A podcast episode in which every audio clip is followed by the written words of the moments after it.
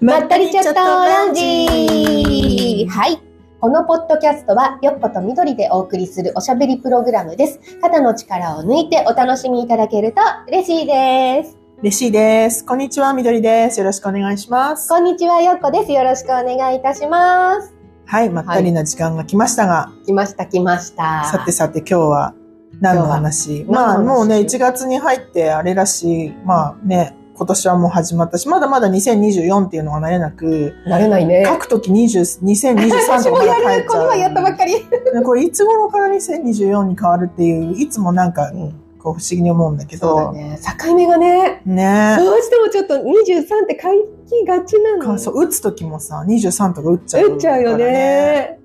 なんか不思議、そのやっぱ自分の意識が変わらないのかとか、ね。それこそ月ね、あの、まあ、エネルギー的なことを、あの、まあ、感じる私たちは、月が多分結構影響してると思うから、月のカレンダーで言うと、まあ、2月4日がうん新年だから、そこ通り越えないと2024年にならないの気持ちなのかな。ああ、ありがちかもね。可能性としてはね可能性としてはね、うんありがちかもしれない。気持ち的に。2024とかってすごいなと思うんだけど。ねだって、ふとさ、こう映画とかで、ま、昔からみみ昔見た映画でさ、なんか1984年とかさ、未来はどうなってるかみたいな映画で、うん。なんか2020何年って結構ない？あるある。ねもうそこ来ちゃってるってことでしかだよね。も超えてるのもあるから そうだよね。すごいよね、2020年、いやもう本当だよ。だから2000年超える、だから私たちのね、年代だと、2000年超えるとかさ、うん。すごいなって思うじゃない。で、カーボンエミッションだっけ？あの、ほら、あの、なんだっけ？カーボンダイオクサイド CO2 を減らすのがうんうん。2050年だっけ？あ、なんかそうそうそうね。で、いろいろとその世界中的にいろんなその動きをしてる中、そうね。まあ最近よくね、ニュースとかいろんな見るけど、ネットとかでも、うんうんうん2週2050年って相当先じゃんとか、2030年って相当先とか思っちゃうんだけど、うん。でも2024に来るにはすごいあっという間だったなと思っちゃうと、意外と2030年とねかえ50年とかね、すぐだよね。すぐだね。だからもう本当映画の世界を飛び越えうて、んうんうん なんかもう生きているみたいなね。ね。なんかでも、そのさ、なんか映画とかでもさ、その2020年とかさ、うんあの、今もう空さ、車スペー飛んでたりスオディシーとかなんとかね。あの辺、だからそういう想像ねしたのか、うん本当に未来を見ている人なのかが作ってるのかなってちょっとす思ったりとか。ね。だって全部さ、自分のイマジネーションだけであんなにリアリスティックなそうだね。考えって出てくるのかなって思っちゃうし。ねバックトゥザフューチャーみたいなね。そうだよね。うんでも現に本当にほらデロリアンがうんうんゴミで動くわけじゃん、うんあの車って。うんうんうんで、それを開発したわけでしょ、ねだけど今ね、電気とか。ソーラーとかそういうので車を動かすようにっていう、もう完全に動きになってるから、そなんかある意味さ、ああいう未来系の作ってる人ってすごいよね。う。そうだ、うんどっかからインスパイアされてるんうね。ん、まああと、やっぱ未来から来たんじゃない？まあまあそうだねまあ。それも感じるけど、うんアバターの人とかそう思わない、まあそうね、アバターもそうだ、ね。アバター作った人は絶対なんか未来から来てるかなと思っちゃう。まあ未来から来てるというか、未来の、と、なんか行き来してる感じ？うんあの、なんていうの、意識が。いなんかインスパイアだよね、やっぱり。あの、いそういうのも1回目は森のテーマで、はいはい2回目は水のテーマだけど、はいはいはいあまりにも自然世界の理解が細かすぎない、うんあれ見てて。本当すごいよね。すごいと思う。よねあのか、あのアイディア。そう、映像化して、なんかこう、み、みんな見て視覚で訴えてとかね。うんうんなんかすごいよね。そう。あとはまあそういうこう、その世界に住んでいる、もちろん自然もそうだし、うんうん人も人間も、うん。全部そうやってこう、なんかこう、違いを批判しながらうんうん。生きてるとこうなっちゃうんだよっていうすごいメッセージが強いじゃん、あれって。そうね。でもなんかさ、世の中の流れとしても、まあ日本はちょっと多様性多様性って去年、一昨年ぐらいから、うん。だけどまあ世界中結構そういうね、自分の、例えばセクシュアリティとかが、うん、あの人と違ったりとか、なんかその、もちろん肌の色ともそうだし、趣味、好みとかそ、そういうものが全部違っても当たり前みたいな流れはさ、うん、もうずっと、それこそ LGBTQ だっけ、うんどこでもさ、その内容を知ってる人は分かってる。分かってきてる人が多いし、それこそね、自分の親の時代とかは、なんかそんなこと絶対ありえないみたいな、うん。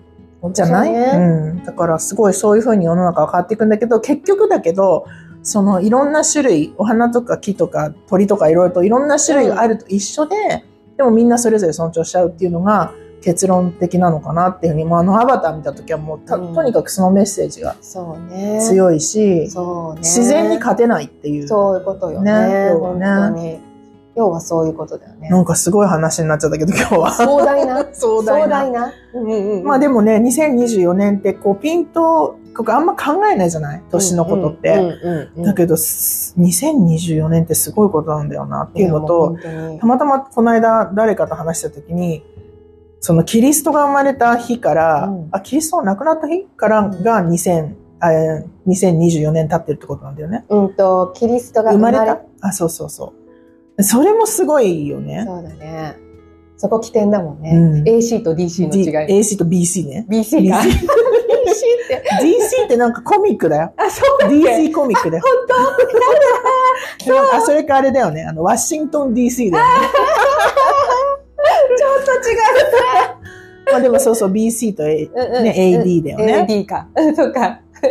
ちょこっとずつ違う。うん、でそのなんかタイムラインの感覚もさ、まあそれこそ本当に最近のその11月に行ってきたじゃん、エジプトに。うんそうそうそう、なんかこう、例えばイギリスとかにいると、このお家は1920年に建てられてとか、うんうんまあ、1066年ぐらいまではなんとなく歴史のつながりがあるから、学校とかで学ぶ要素なんだよね。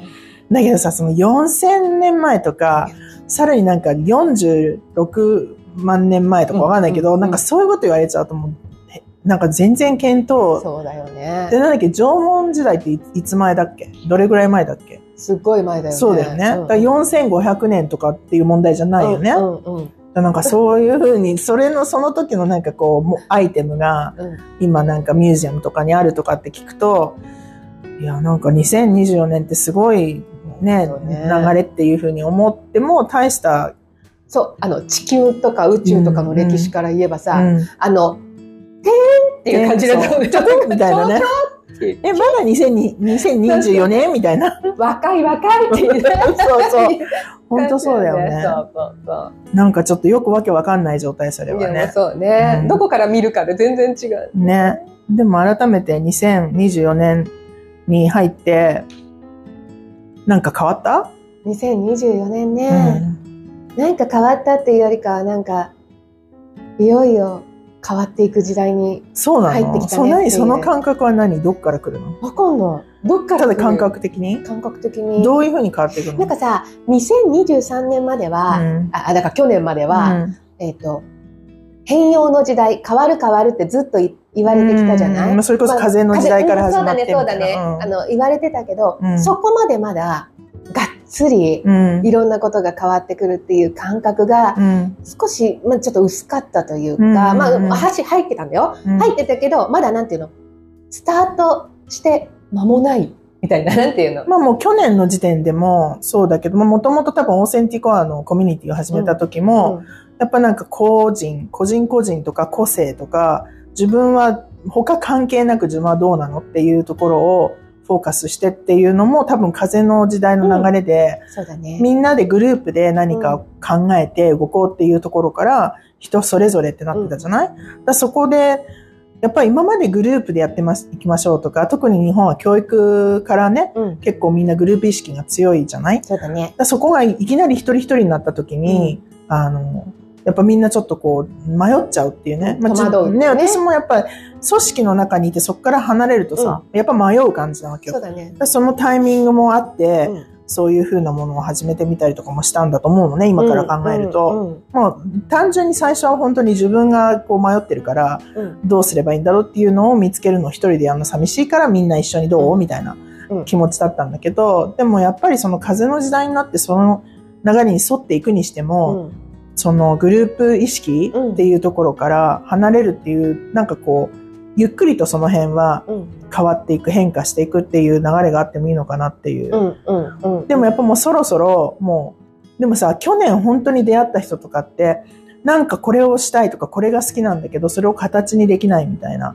形にどうすればいいんだろうとか、自分に自信がないから進めないとか、まあ私もそうだし、うんで、それをなんか、何かしらそれぞれ持ってるスキルでサポートし合って、それがこう自分の発信したいものとか自分の行きたい方向に向かえるようにっていうサポートとして、まあ多分私はヒューマンデザインを始めたりとか、うん。ちょっとコーチングコンサルのね、ちょっとは仕事を始めたりとかしたのはそこだと思うんだよね。うん。コミュニティで話して何か好きか嫌いかとか向いてるか向かないかとかっていうのをやってるんだけど、やっぱりパーソナルに、うあの、その人の、こう、今までの生き方からこれからどうしたいかっていうことを見つめて、方向性を一緒にサポートし合って、一人だと寂しいけど、これも人それぞれかもしれない。けど、うん。私一人で寂しい人だから、うん。なんか誰かと一緒にできたら、もっとなんか、一歩前に出るのもそんなに怖くないかなっていうふうに思って、それも多分、今から考えると多分その風の時代に乗っかっていくための準備の期間なのかなって。そうだね。ってことはこ、今年からそれがもうちょっとスピードアップしていくってことなのかな？そうだね。えっと、なんか去年までは本当にさ、あの、駆け出し、うん。スタートして、なんていうの、えっと、やっこ、助走みたいなさ、なんていうの、スタートはしてるけど、ちょっと助走の段階だよね、みたいな。で、24年からは、それがちょっと本格的にスピードに乗って、うん本格的に走り出すっていう感じがすごいしてて、うん。やっぱりその、まあちょっとこんなことあれかもしれないけど、うん。やっぱ1月の最初からそういう自然の大きなものを見せられて、うん。で、まあ2日はちょっとね、あのまあすごい悲しい事故だけど、大変な事故だったけど、その羽田の飛行機とかもあったでしょ？あれね。うん。まああれもヒューマンエラーではあるとは思うけど、うん。でもあれも今までにそんなこと考えられなかったっていう。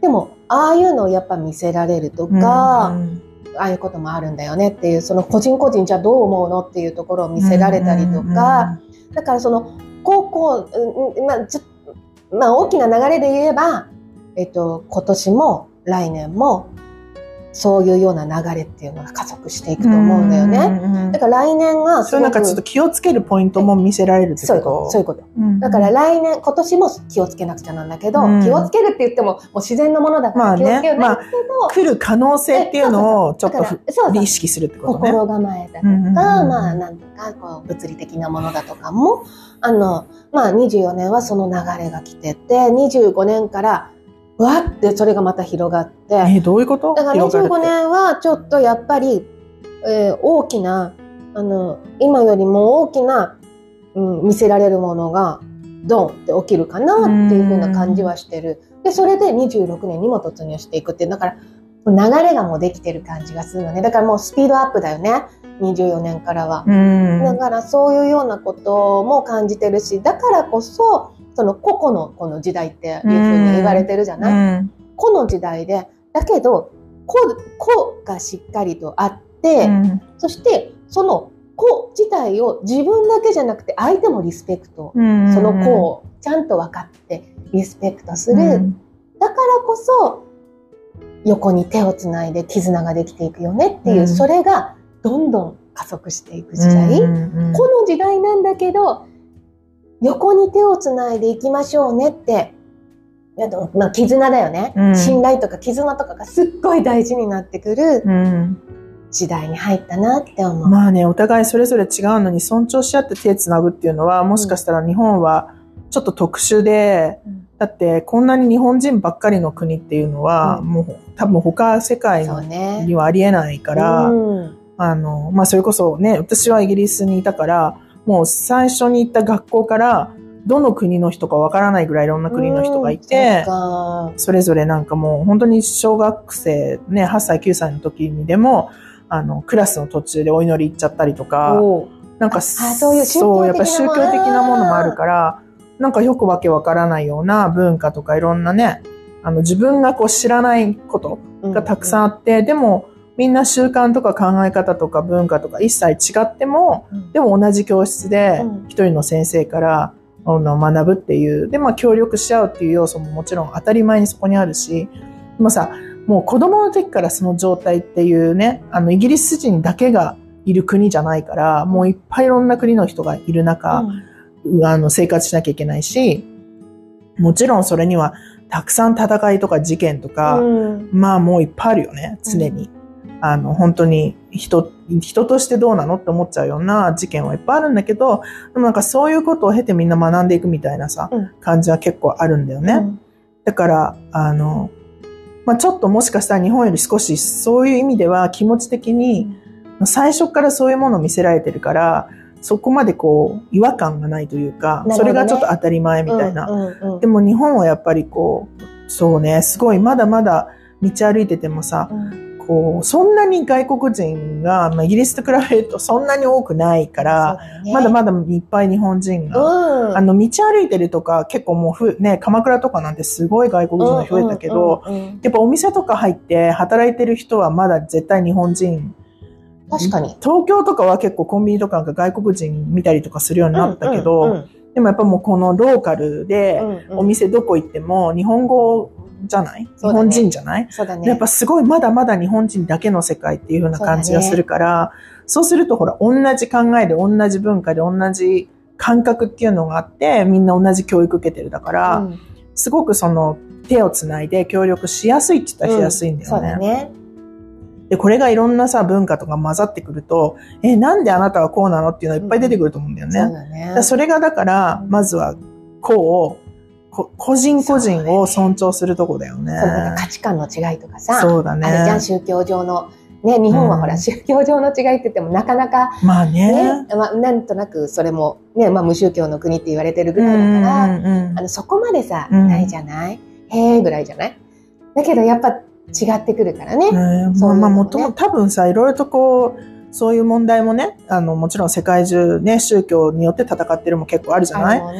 でもねさ、もともとその道徳的な人としてどう、どうあるべきっていうものを教えるために宗教ってあったんだけど、でもそそう考えるとだよ、なんか日本に宗教なくても、うん。なんだろう、その、日本人の人たちってさ、もともとそういう、なんかこう、お互い、こう例えば遠慮し合うとか、ここはちょっと気使って言わないとか、まあみんながみんなじゃないけど、うんなんか全体的になんかこう礼儀だの、なんだのっていうのが、なんかある程度みんなそういうのを大事にしてる国じゃない、うんだからそれってやっぱ人としてどうなのってとこだと思うんだよね。うんだからまあ宗教がそんなに必要ではなかったのかもね。うんわかんないけど。そうかもうねん。なんかだって宗教がある中で私ももうちょクリスチャンだから育ってるけど、うんうんやっぱもう本当に最初にちっちゃい頃から、あの、聖書のお話、まあ絵本みたいな感じで読み聞かせとかでそういうお話だと、まあ全部その人としてはどうなの系なうんお話なんだよね。うん人間として、うんあなたはね、相手にどういうふうに接するべきかとかさ。うんだからそういうなんかすごいなんか日本はもともとそういう教育なのか、あんまりなんだろうな、そこを教えなきゃいけないっていう感じがないというか、うんある意味ね。うんなんかすごいこう極端な話になっちゃうんだけど、うんそうじゃないっていう部分もすごくたくさんあるわけ。うん人としてどうなのって思っちゃう部分もね、うん私が見ると。うんだけど、なんかある意味こう結束してみんなでいろいろと考えなきゃいけないっていう時に、よりなんか手つなぎやすいようにはなってるような気がするっていうか。んなるほどね。まあでもこの時代ね、この時代生き生き生きてられ、生きてこれてる今。どうだろうね。自分でどう、どういうふうに思う？この時代ってなって、だから風の時代ってもうさ、何年前くらい ?3 年もっとする？なんかその話が出始めたのって。どうだろうね。3三年、2、3年前ぐらいかするよね。コロナぐらいの時だよね。そうだね。でもあれだって完全にこう、こう、このさ、世界、仕事がなくなったりとか、ああ、そうね。ねまあ、そある意味ね、あるよね。そこで時間ができて、うんみんなそれぞれ自分のこと考えたりすることもできたしね。あそこからやっぱり少し変わったっていうのもあるしね。確かに確かに。うん。で、その風の時代で自分は、まあでももともとどう、どううんこの、こう、こう生きてきてる。そうね。まあ、こうばっかり言ってられなかったっていうのもあるし、まあでも、あの、こう、こうが、まあ、大事なんだなっていうのは、うんまあだ大事っていうかさ、うん。あの、もっと自分のその子っていうものに関して、うん、内面だったり、そういうものっていうのをもっと、あの、いいんだなって、あの、主張して、うん主張してってガーってなんか言って、しうんなんかディベートみたいにするとか、そんなんじゃないんだよ。そうじゃなくて、自分が、まあ、こういう風に生きてるとか、そういうのをちゃんと出していいんだなとか、あの、そういうの、なんか認識をもっと深めたっていう感じはするよね。まあ、多分教育とか環境文化がやっぱ日本は結構強いから、うんね、多分そういうふうにこう出していいっていう、そのクエスチョンが出てくる時点で、ね、多分イギリスで育つと、そのクエスチョン出てこないっていうか、うん、その子が当たり前みたいな。ね、私は私、あなたと違うみたいな。違うもんね。そう。で、それでも、その、なんていうの？別にこう、みんなと反して私は一切違いますみたいな動きをみんなバラバラにしても、その中でどうみんなで協力し合えるかっていうのが、まあ変な、いこう、感じ、こう、パズルをするみたいなさ、どこ、どこに合わせられる人こういるみたいな感じで、うんうんうんうん、で、それもなんかコミュニケーションを通してやっていく感じだから、うん。あの、あんまりそういう自分の個性を出しちゃいけないとかっていう感覚は、まあ日本の人よりはないかもね。かどうだってこれが私だもんしょうがないじゃんみたいな方が強いかも。そうだよね。日本って割とそういう意味では特殊っていうかさ、あの日本のいいところでもあるし、そうね。ちょっと生きづらいっていうかな、まああのそういうとねこ。でもあるのかでなそれこそ風の時代になったから生きづらいけど、うんうん。そうじゃない前の時代はなんだっけ？土の時代だっけ、うん、土の味はもう、その、まさしくそのグループで土台固めるじゃないけど、ね。その時代にはやっぱ必要な要素だし、ん。それこそイギリスみたいにみんなそれぞれ個々寄ってるところでは、その字字を固めるが、もしかしたら不安定な字になっちゃったりとかね、うん。その、しっかりこう同じ方向を向き合、向いて、みんなで協力し合ってっていうのがそこまでできてないかもしれないから、確かに。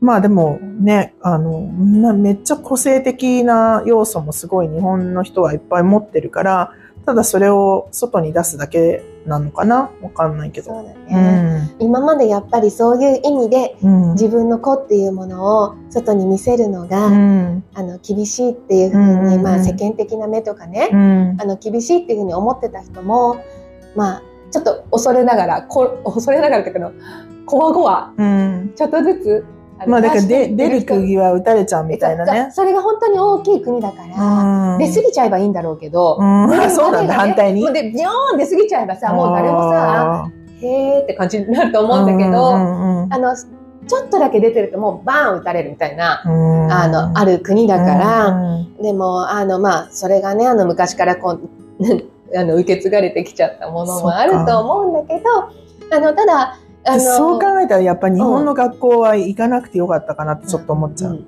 日絶本対なんか反発してたような気がする、そういうのに。なのやっぱりちょっと、その、集団の中で、うん。まあ一人の先生が一つのクラスだと30人、40人の、あの、クラスを見て、うんそれを統率しなくちゃいけないっていう風になった場合、やっぱり押さえつけが始まるわけじゃない。うんその、その、そこもね、少し、あの、いろいろね、うん問題というか、あの、あるのかなっていうふうには思うね。そうね個性を潰してしまうんだね。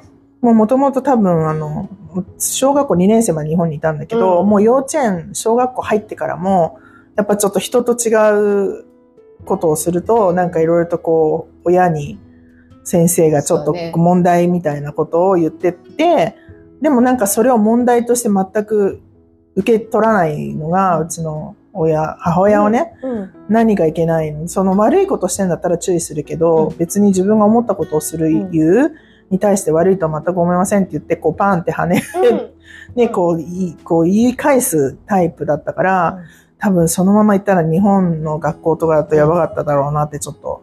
まあね、なんか、それで言うと、あの、うちはちょっと逆で、う。うんちの母親は、もうその、学校のルールとか、うんまあ、まあ、ルール守るのは大切だよ。そうだよ。集団だからねあの、だけど、そうじゃなくって、例えば、うちの母親なんかはもうさ、もう決められた時間、もうこうしたらこうやんなきゃいけないものはこうんうみたいな人だかうら、ん。それを言われると、あの私小学校の2年生の時に、うん。あの字をね、書くのがうん。丁寧に書きたいわけ。うんだからゆっくりみたいな、うんうん何それもちょっとゆっくりめだったから、うんあの、ゆっくりしたい。で、漢字も綺麗に書きたい。ひらがなも綺麗に書きたいっていう感じで、全部で遅くなっちゃうの。うん例えば、この字をじゃあ、このノートの上から10個書いていきましょうって言ったら、みんな終わってるのにまだ半分ぐらいを丁寧に丁寧に書いてるタイプ。うん。だったのね。で、うちの母親がそれをすごい心配したわけ。うん。どっから聞いたんだかちょっとその辺がわかんないけど、うん。心配して家で早く書く練習をしなさいって言い始めたわけ。うん。でもね、早く書く練習したら汚くなっちゃうから、もうそれが嫌で余計遅くなるわけ。うん。ねで、それで、うちの母親が、小学校の時のその時の2年生の担任の先生、男の先生だったんだけど、うん未だに覚えてんだけど、うん。に言ったんだよね。そしてなんか、まあ、学校に来たっていうか、母親うん。もう私本当今でもそれだけははっきり記憶に覚えてるんだけど、お母さんが来たみたいな、なんか私きっと怒られるんだと思ってすごい嫌で、うん。教室に母親と私と二人でランチに座って、前にその先生が座って、でその字のことを言い始めて、あーと思ってすごい嫌だなって思ってたの。そしたらね、その先生がね、お母さん何をおっしゃってるんですかって。これだけ、ゆっくりでも、こんなに綺麗に字書く子いないんですよ。うんうんだからそこを伸ばしてあげてくださいってうん。言って、うん。いい先生だ。そう、うんなんかそれ逆。そのなんか逆だったの、その先そこの先生はね、うん2年生の時の先生は逆で、で私なんかその時にびっくりして、こんな大人いるんだって。うん。こういうなんかぎちっとした枠の中で、その親とかからうんはめられていたから、うん。いいんですよって言ったことに対して、でもうすごい、びっくり仰天。うん。でもうそこからもうやっぱり、まあ遅いんだけどね、自覚のはね。うんうんうんあの遅くて、でも丁寧に書けば褒められるんだと思ったわけ。うんうんだから字はすごい丁寧。まあ、し習字もやったしね。うん。うんうん。なるほどね。うち多分正反対かもね。うんもうすごいうっすらだけど、小学校1年生か2年生の時に小学校で来るじゃん、親が。うん。なんか後ろに親がいっぱい並んで、あの、授業参加で、ね。ああ、そうそうそう、そういう日があって、うんお母さんたちとかお父さんとか来てるわけでしょ？なんか後ろ見たらなんとなくみんないろんな、あの、同じ色合いなんだよね。うんうんだけど一人だけめっちゃ背高くて茶髪で、うんあの、すごいこう、なんだろう、全く違う色の人が一人いるんだけど、それが私の母親で素、敵。めっちゃ目立ってるわけ。で、なんとなく子供的にも、うちのママだけなんでこんな見方が、見え方が違うんだろうっていうふうにその時思って、ちょっと恥ずかしいと思ったんだけど、うんその時はね、まだ子供だったから、子そういう思ったんだけど、だから今から考えると、やっぱそういう母親だったから、うんうん全然その自分が人と違うことをやったりとか、もちろん違法じゃなければ、悪いことじゃなければ、ればね。そう、なんかその自分の気持ちとか考えとかを尊重してもいいっていう風になったのかなって。うんうんうん。なんか確か金髪で、なんかグレーの上下みたいな、しかもズボン入って、みんな大体紺とか黒とか、うんうん。そういうめっちゃすんごいスーツスーツとかね、そうそう、そういう感じじじゃない？ん。だけど一人だけ、しかも結構背高いから、なんかすごい目立ってて、あ、なんかうちのママめっちゃ目立ってるって思ったのうん。をすごい思い、思い出したんだけど。そうか、そうか。で、なんかそう、自分もそういうなんかこう多分、あの、ある程度の年齢になって、父親はすごいオーソドックスっていうか、コンサバだから、こういうような洋服を着てほしいっていうふうに言われたっていうふうに確か言ってたと思う。で、こう、ミセスみたいな雑誌で、こういうのしてほしいっていうの丸つけられたって。だけど、うん、なんかそういう父親だったんで、ちょっと結構本当コンサバな人なの。でもさ、すごいそういうの着ても多分似合わないタイプなの、ママね。ねだからいつもその自分の好きな色とかファッションとかもすごい楽しんでたし、だからもう明らかにその父親がはめ、こういう風にしてほしいっていうのに当てはまらないタイプなんだよね。なるほだからそれをなんかずっと子供の頃から見てきて、その時は全然なんか、あ、ママはこうなんだと思わなかったよ。うん。だけどやっぱその影響は多分あると思うから、もともと多分日本にいてもいなくても、あの、自分が思ったことが正しいって言ったら変だけど、うん。それでいいんだよっていうふうに、で、もちろんそれは人に対してもそうだから、別に人が私と違うこと言ってたり、やってたりとか、来てたりとか、何してても、それに対して特になんか、まあみんなに迷惑かけてなければいいんじゃないっていう考えうんはまあもともと多分あったような気がする。だからまあより生きやすいかったのがやっぱりイギリスの生活だよね。そうかそうだねもう普通にパジャマとかでさ、スーパーとか行っちゃうのも全然平気だからね。すごいあの夜中に、あの24時間スーパーとかあるんだけど、夜中に明日の、私ほら夜寝ない人じゃない、うんうんうんうん。だから3時頃とかに明日のベーコンとか買いに行こうと思って、待ってスーパーとか開いてんの？空いてるの空いてるの全然。おー。24時間だから、まあ行くじゃない、うん。そうすると普通にあの、もうスリッパと パジャマの上にカーディガン着てる人がお買い物してるっていうか。かでもなんかそういうのも全然気にしないの？か。まあで多分考えとしては夜中だしあんま誰もいないから、別に誰に見られるのもない。そうそうそう。あ明日の朝の何忘れたみたいな感じで来てんだけど、明らかにパジャマだよね。っていうので来てたりするから、ちょっと日本ではありえないでしょ？そうだね。ちょっとねまあねびっくりしちゃうねまあおって思うよね。みんながみんなそうじゃないけど、少なくとも多分それを見て、なんかすごい批判的な風に見る人は多分いないかそうら、ね。それはその人の勝手みたいな。そうだね。ある意味無責任。もういいじゃん別に人のことだからみたいなうんうんうんうんね、感じはすごいあるかうんうんうんな。ね違うね、いろいろとね。でもそれこそそのね、震災とかそういうなんか災害起きた時に、もうお金をとにかく作ろうっていうね、うんうんあの、みんなで寄付しようとか、うんそういう活動をするのはもうすっごい早い、イギリスの。方が。あもうどこ、自分のコミュニティの中でバンバンみんながそういうの動き出すから、うんうんうん。どこどこのためにお金が必要だからみんなでできることやろうとか、それこそバザーとか急になんかみんなで車を駐車場にバーって並べて、トランク開いて、そこにこう、物を置いて、うん。そこで売ったりするのね。うんうん。自分の家から持ってきてたよ。いらないものをそこで売るなるほど。で、それのお金を、その何か、あの、それこそ今、すごいイギリスは、あの、なんだっけ、洪水？うん。いろんなとこで洪水が起きちゃってて、イギリス？そう、今？すごいの。え。あの、日本と反対で、あの、雨がすごくて、もうすごいもう、いっぱいいろんなところで洪水が起きちゃってるんだけど、そうすると本当に生活できなくなっちゃったりとかいろいろあるじゃない？そうするとやっぱそういうことがあると、やっぱみんなすごいこう協力し合って、まあ、全員じゃないよ、もちろん人それぞれだけうど、ん。でもやっぱその、なんかこう、なんかしなきゃって気持ちになってから動くののスピード感が速いし、そこに周りを巻き込むっていうのもすごい、周りがさ、当たり前に自分ができることをやろうっていうき気持ちがあるから、うんやっぱすぐにその何かしらグループが出来上がって、うんそこで何かしら活動ができるっていうのは、多分すごい早いと思う。うんなるほどね。常にチャリティーとかしてるしね。だからなんかほら、どっかでそういう問題があった時に、その時はその、いっぱいニュースで見たりするから、今必要なものをどうにかみんなで協力しましょうって気持ちになるじゃない、だけど数ヶ月経ったら、ちょっとそのテンションも、その、なんていうのかな、少なくなっていくっていうか、でも実際その場所はまだまだ全然回復してないみたいな状態なんだけど、そこで活動が減ってっちゃうじゃない、うん。だけど、い意外と常に常にいろんなチャリティーが行っな行われてるから、だからなんか常にそういう支援っていうのはどっかしらにあるからみんなその辺を調整するっていうか、なるほど、なるほど。今はここにお金あげようとか、うん。今はここにしようとかっていうね、なんかそれがなんか結構普通に生活してて、それが目に見えてるから、自分がどこに協力すればいいかっていうのもやっぱり分かりやすいんだよね。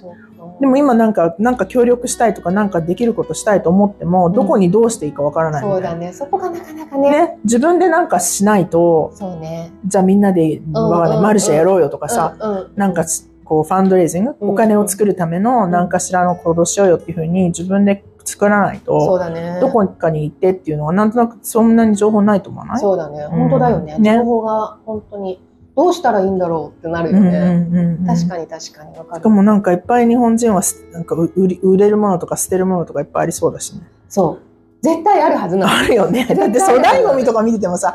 これ捨てちゃうのっていうもの結構あるよね。買い替えたりとかしてね。ね早いもんね買い替えもね。うんうんうんううん。ん、まあまあ、でも。まあこんな話になっちゃったね。そうだね。なんか2024年ね。ねまあでもそういうふうにこう世の中みんなで協力し合ってうんうんっていうのはずっと続けていきたいし、うんなんかそれこそこういう何か起きた時にすぐにこうみんなでこうこうしようってなれるような社会になるといいいや、なと思う。本当そうだね。すぐ動ける頑張ろうね。頑張ろうね。私たちだけでもね、何かしらできたらいいよね。本当だねうん。頑張っていこう。自分たちからだね。はい。まあ、20、2024年、まだまだこの今年どういう流れっていう話したかったけど、うんそれはまあ次回に。次回に。ははい。今日はこんな感じでそ終わります。また、あの、来週お待ちしてます。お待ちしてます。はいよろしくお願いします.バイバイ。